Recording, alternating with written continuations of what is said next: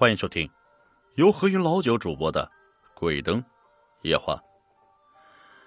阿珂是个老好人，总是喜欢做一些助人为乐的事情。当然，他并不是指望他帮助过的人反过来再报答他。他所做的所有事都是天性使然，在他眼中，往往是举手之劳的事情，有时候会帮了别人大忙。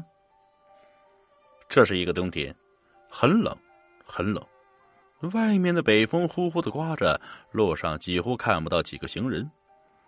老好人阿珂呢，坐在躺椅上，屋里的暖气烧得十足，与窗外呼啸的北风形成鲜明的对比。他惬意的捧着一本小说，在读的津津有味。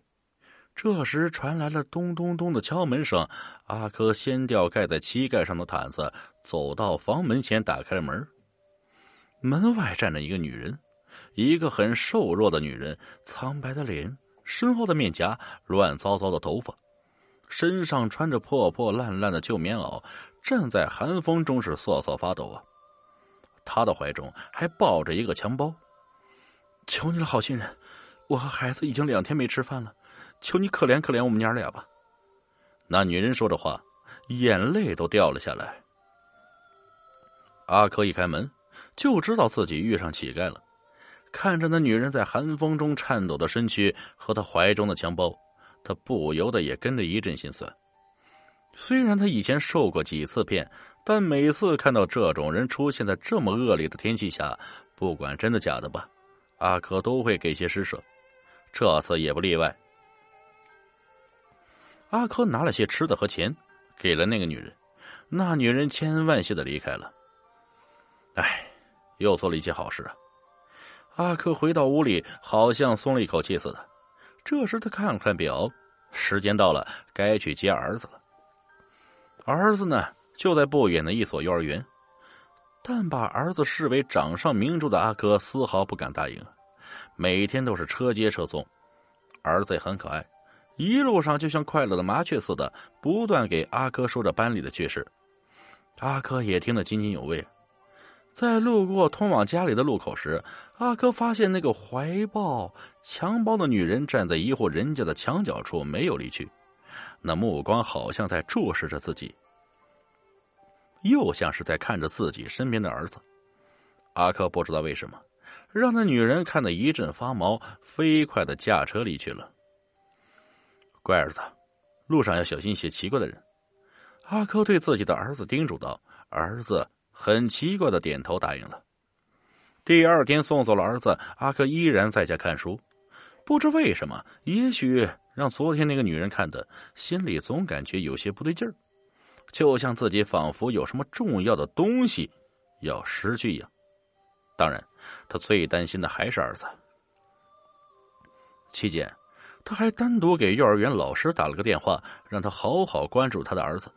得到老师的保证，他这才放下心来。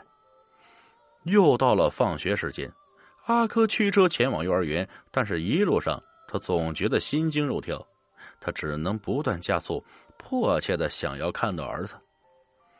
小朋友一波一波从大门跑出来，但就是没有儿子的身影。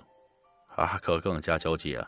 人出来越来越少了，还是没有儿子的身影。这阿珂终于忍不住了，他冲进了幼儿园，来到了儿子教室里。他发现教室空空如也，哪有儿子的身影？就连老师也没了一个。阿克隐隐觉得事情有些不妙，他急忙拨打了孩子母亲的电话：“喂，阿英，你是不是把孩子接走了？”“没有啊，怎么了？”找不到儿子了吗？不是跑哪里玩去了吧？不可能，我从他放学就在这里等。你快去找啊！你给我打电话有什么用？儿子要是有个三长两短，我也不活了。阿珂直接挂掉了妻子，向外飞奔而去。儿子，儿子！阿珂一面喊一面找，他把儿子平时能去的地方全找遍了，却依然没有儿子的身影。渐渐天黑了。阿珂失魂落魄回到家中，他多么期望一开门就能看到儿子的笑脸呢？可是依然没有，仍然是空荡荡的房屋一栋。滴滴滴，移动电话响了，阿克拿起手机，却发现是警察局的电话，他的心里隐隐划过一丝不妙。喂，你好，是柯先生吗？这里是警察局啊，我们在垃圾箱里发现了一具小孩子的尸体。喂，喂，柯先生，你在听吗？阿柯听到“尸体”二字的时候就已经懵了，连电话从手中滑落都不知道，他都不知道自己是怎么去警察局的，只知道辨认尸体时他就已经在一堆警察中间了。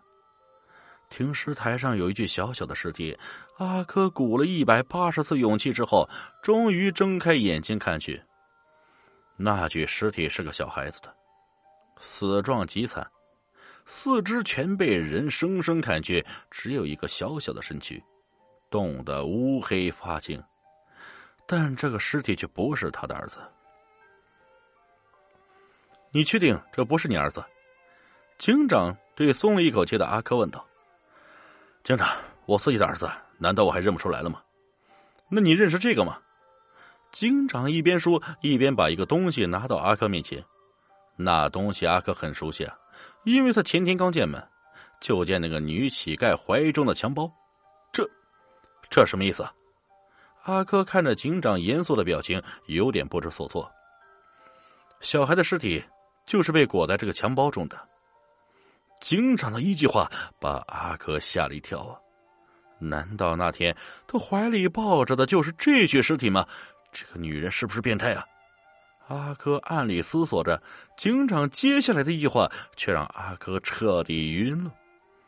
有目击者说，那个女人又换了一个新的枪包，不知走到哪里去了。下面的话，阿珂再也没有听到。